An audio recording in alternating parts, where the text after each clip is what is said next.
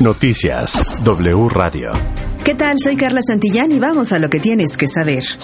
Noticias W Radio. En las últimas 24 horas en México se contabilizaron 187 muertes por COVID-19 y 5.174 nuevos pacientes infectados. Así, desde el inicio de la pandemia, datos del gobierno federal revelan que 321.806 personas han fallecido por el SARS-CoV-2 y se rebasan los 5.624.000 casos confirmados.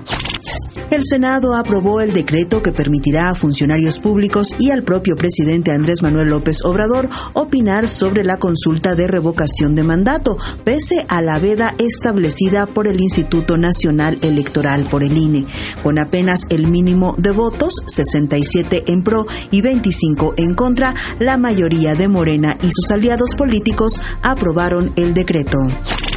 Y precisamente el presidente Andrés Manuel López Obrador informó que ante el inicio de operaciones del nuevo Aeropuerto Internacional Felipe Ángeles, ya no se otorgarán permisos para nuevos vuelos al Aeropuerto Internacional Benito Juárez de la Ciudad de México, sino que tendrán que operar desde la nueva terminal aérea que será inaugurada el próximo lunes 21 de marzo.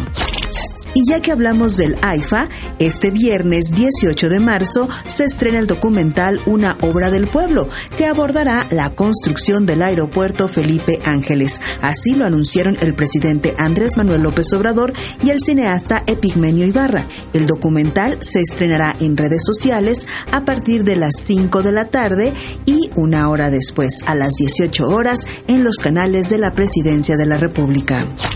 En temas de la Ciudad de México, Sandra Cuevas, alcaldesa en Cuauhtémoc, fue vinculada a proceso por los delitos de robo agravado en pandilla, abuso de autoridad y discriminación en prejuicio de policías auxiliares de la Secretaría de Seguridad Ciudadana, quienes la denunciaron ante la Fiscalía Capitalina.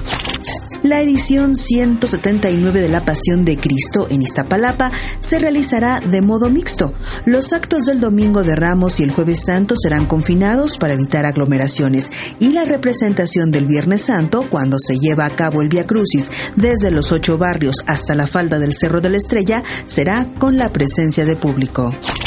Para cerrar, les cuento que luego de que el Cruz Azul avanzó a las semifinales de la CONCACAF tras vencer al equipo de Montreal, el director técnico Juan Reynoso adelantó que el portero Jesús Corona podría quedar fuera ante el Pachuca el próximo sábado debido a una lesión. Noticias W Radio. Soy Carla Santillán y recuerda que hay más información en wradio.com.mx. Toda la información en wradio.com.mx.